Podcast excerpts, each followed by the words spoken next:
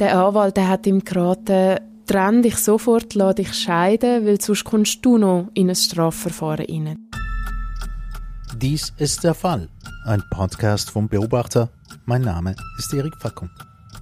Unser heutiger Fall betrifft die Ehe zwischen einer Russin und einem Schweizer. Eine turbulente Geschichte. Jasmin Helbling, du hast den Fall von dem Paar beschrieben. Zwei Menschen lernen sich kennen, das ist eigentlich eine alltägliche Sache auf der Welt. Aber wie haben die beiden jetzt, ein Schweizer und eine Russin, sich kennengelernt? Das sind der Theo Walter und Tanja Ivanova, die zwei Menschen. Die haben sich 2007 auf einer Dating-Plattform getroffen. Er war dort 42 und sie 35. Und sie haben dann sofort angefangen zu schreiben, jeden Tag, über Monate hinweg. Und haben dann irgendwann abgemacht, wir treffen uns. Mhm. Und zwar in Russland, bei der Tanja in der drittgrößten Stadt Novosibirsk. Das haben sie dann gemacht. Der Theo Walter der ist dort hingereist und das ist super gelaufen. Sie haben zwei Wochen Ferien gehabt, haben sich sofort verliebt und es ist so gut gewesen, dass sie dann im Herbst ins Bündnerland gekommen ist zum ersten Mal, sie ihn besucht hat und im Winter ist sie gerade das zweite Mal gekommen, und zwar gerade mit Kind und Koffer. Hoppla. Ja, das hat er auch gedacht. Er war überrumpelt, gewesen, hat er mir erzählt, aber positiv überrumpelt. Also der gefunden, das machen wir jetzt, hat eine Schule gesucht für den Sohn und dann haben die beiden die Hochzeit geplant.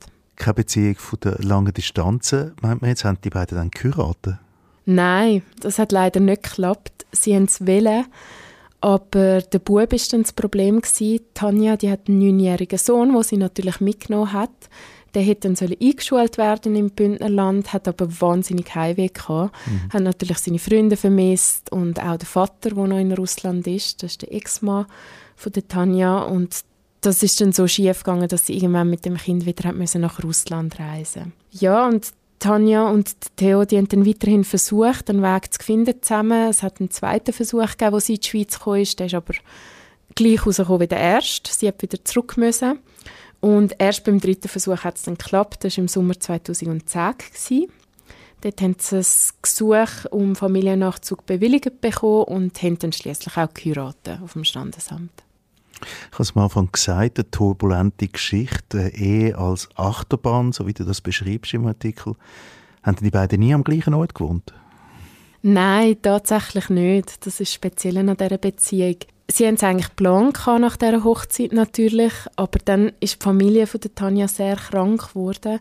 Sie hat einen Vater, der hat schlimmes, schlimmes Diabetes gehabt, hat ein Bein schon amputieren müssen. Beim zweiten Bein hat man dann Angst gehabt, dass es auch noch verliert. Ihre Mutter hat sehr starkes Asthma und die, die Eltern die sind einfach auf die Pflege angewiesen gewesen. und sie als gute Tochter, sie hat gefunden, sie müsse das machen ist zurück nach Russland gereist und darum haben dann Theo Walter und Dunja Walter mittlerweile auch wieder eine Fernbeziehung geführt und zwar fünf Jahre lang. Also das heißt, der, der Theo Walter, der wartet? Der wartet die ganze Zeit, ja. Und in der Zwischenzeit kieselt es auch ein bisschen? Ja, ja, es, es ist noch viel schlimmer geworden. Es ist immer nur mal etwas gekommen. Und zwar hat dann Tanja Walter in Russland irgendwann eine Freundin kennengelernt, die Mascha. Und jetzt im Nachhinein sagen beide, Theo und Tanja, dass die Mascha ein sehr schlechter Einfluss war. Mhm. Weil die hat Tanja dann überredet, wieder auf Dating-Plattform zu gehen, weil sie gefunden hat, hey, der Theo, du hast doch etwas Besseres verdient, du findest einen anderen. Und Tanja, die hat das gemacht und hat auf dieser Dating-Plattform einen Fotograf kennengelernt, lustigerweise wieder ein Schweizer. Und der hat ihr gesagt, er suche Models, sie soll unbedingt mal vorbeikommen, wenn sie wieder in der Schweiz ist. Und sie hat das gemacht, und zwar heimlich. Hm. Hat sie dann mehrmals getroffen. Also, ja. Weiß man dann, wo sie ihn getroffen hat? Also ist das irgendwie auch in der Schweiz gewesen, oder in Russland? Hin? Nein, nein, das ist in der Schweiz gewesen. Das war auch ein Schweizer gewesen. Genau, wo genau weiß ich nicht, aber ähm, das ist mehrmals so gegangen, aber dann eben auch nicht gut, weil der Fotograf der hat mehr von ihr wollen hat dann irgendwann herausgefunden, dass sie schon verheiratet ist mit einem Schweizer und ist ausgerastet. Mhm. Ist sehr eingeschnappt gewesen, hat auf das aber Mails verschickt. Erstens mal an Theo Walter, wo sehr überrascht war, und zweitens ans Amt für Migration, weil er gefunden hat, die Frau, die, die will eine Aufenthaltsehe führen, die meint es nicht ernst mit ihrem Mann. Ja, und dann der Theo Walter ist natürlich sehr überrascht gewesen. Also der ist aus allen Wolken gefallen, weil er das nicht vermutet hat. Ähm, das Amt hat ihn dann auch kontaktiert. Er hat sich einen Anwalt genommen und der Anwalt der hat ihm geraten, trenn dich sofort, lass dich scheiden, weil sonst kommst du noch in ein Strafverfahren rein. Du machst dich auch strafbar durch eine Aufenthaltsehe. Ja, und er hat nicht gewusst, was er machen soll. Die Beziehung zwischen ihnen ist auch immer schlechter geworden und schließlich hat er dann einfach den Scheidungsantrag eingereicht. Mhm. Also sind Sie jetzt geschieden oder sind Sie? Nein, das ist auch wieder nicht so geplant wie so vieles. Und zwar hat das dann ein paar Wochen, Monate gedauert und in dieser Zwischenzeit haben sich die beiden wieder versöhnt. Mhm. Also die haben gefunden, sie probieren es nochmal und darum hat er dann den Scheidungsantrag wieder zurückgezogen. Mhm. Und in welchem Moment hat sich jetzt eigentlich das Amt eingeschaltet, das Migrationsamt, von dem hast, das hast du schon angesprochen? Nicht sofort. Das ist dann wirklich noch, noch eine Weile gegangen. Also das hat nach dem Scheidungsantrag ist es wahrscheinlich davon ausgegangen, dass die Scheidung stattfindet, vollzogen wird, dass sich das Paar trennt. Es ist dann aber so gekommen, dass der Tanja, ihr Vater, gestorben ist, der, der so krank war, und zwar 2015. Und für sie war das der Moment, wo sie entschieden hat, jetzt will ich in die Schweiz kommen, jetzt will ich hier leben. Ja, und wo die beiden dann wieder einen Antrag auf Familiennachzug gestellt haben, hat das Amt natürlich auf dem Schirm gehabt, ah, die Frau gibt es noch, die will jetzt kommen. Und dort hat es Problem gegeben. Und der Antrag ist dann abgelehnt worden. Mhm. Was, aus was für Gründen Einerseits wirklich aus, weil man davon ausgegangen ist, dass das eine Aufenthaltsehe ist. Das Amt die haben dann ein paar Indizien angeführt, zum Beispiel mehrere Gesuche um Familiennachzug, die entweder erloschen sind oder wieder zurückgezogen worden sind. Dann die Hochzeit der beiden, weil die hat ohne Gäste stattgefunden. Sie tragen beide keinen Ehering. Natürlich, dass sie längere Zeit immer wieder in Russland war, selten in der Schweiz. Er hat ihr Geld überwiesen. Ihre Affäre, wo ja auch bekannt war, und schlussendlich die beantragte Scheidung. Also das ist ein großer Grund gewesen. Es hat aber noch einen zweiten gegeben. Mhm. Und zwar haben die beiden eine Frist verpasst. Der Familiennachzug der ist auf fünf Jahre begrenzt. Innerhalb von dieser Zeit hätte die Ehefrau in die Schweiz kommen Und sie haben dann erst bei der Ablehnung von dem Gesuch herausgefunden, dass sie 19 Tage zu spät sind.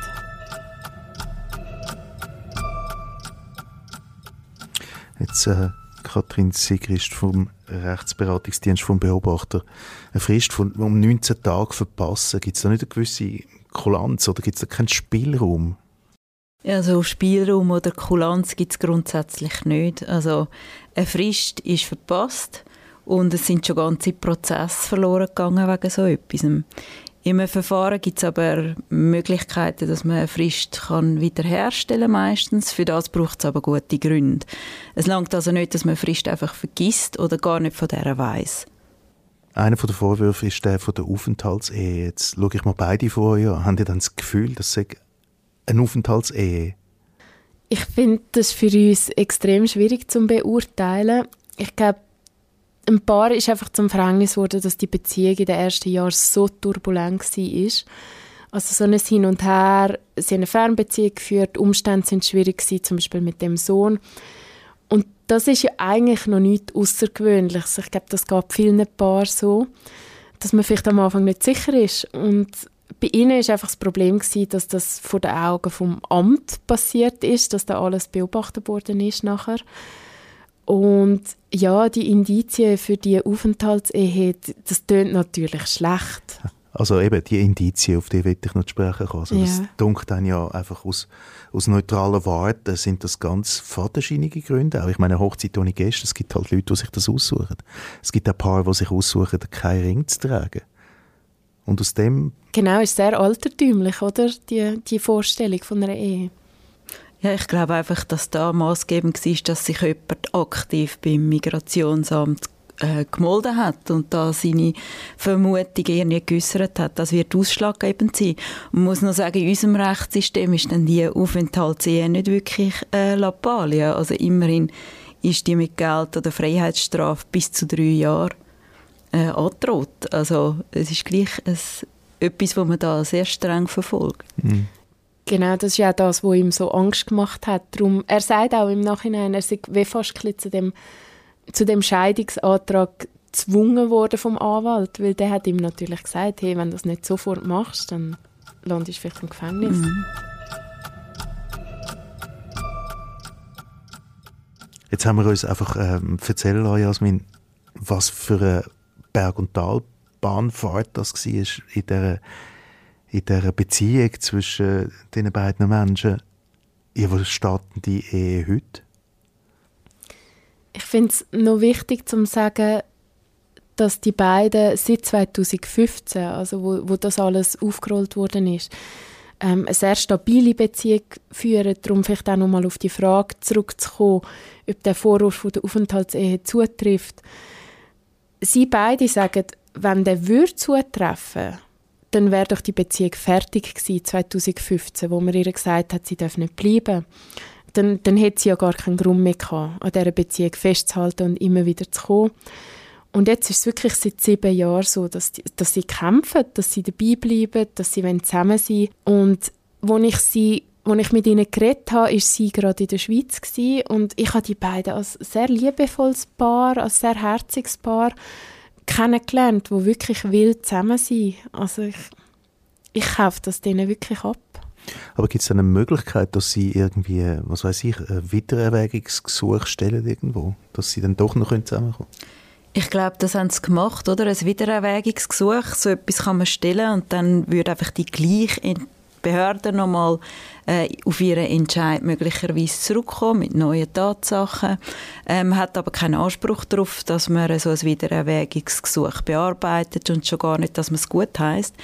Ich kenne jetzt den konkreten Fall nicht im Detail, aber es gibt eigentlich auch die Möglichkeit, dass man so einen Familiennachzug nachträglich noch kann bewilligen lassen. Da müssen dann aber so familiäre Gründe vorliegen.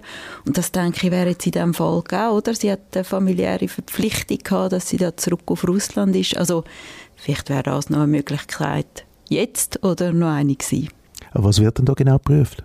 Beim Wiedererwägungsgesuch wird einfach nochmal, die Behörde tut sich vielleicht nochmal überlegen, ist das noch angemessen? Und bei dem nachträglichen Familiennachzug müssen wir wirklich schauen, sind die Gründe verheben, die? Sind die derart schwer, oder, dass man das verpasst hat?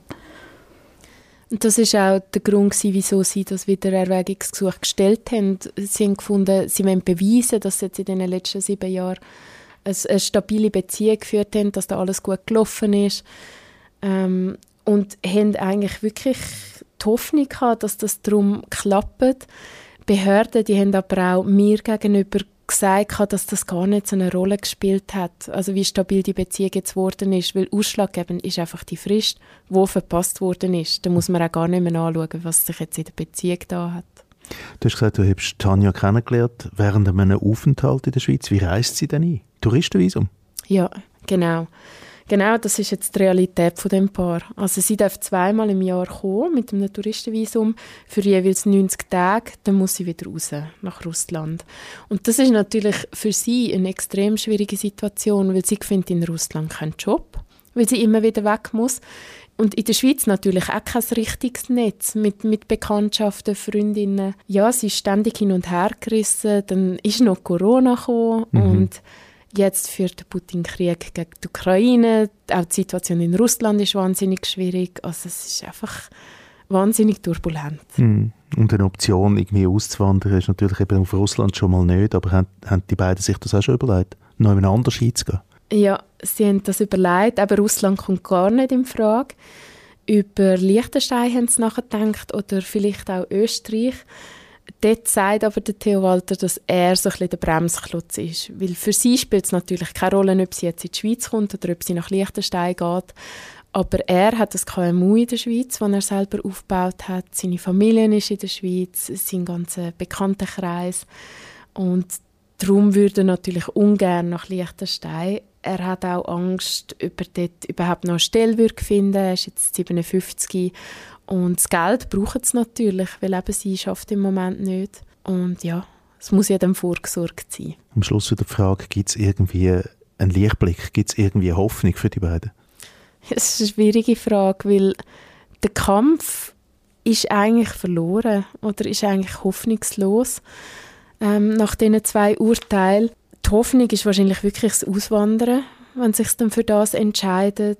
Und was es jetzt halt haben, sind die Lichtblicke zwischendrin, wenn sie amix da ist. Aber das ist jetzt gerade noch der Fall. Jetzt sind sie auch zusammen in Italien gewesen, vor kurzem. Ihr Sohn ist sie auch besuchen. Der ist nämlich mittlerweile in Deutschland. Der ist auch ausgewandert.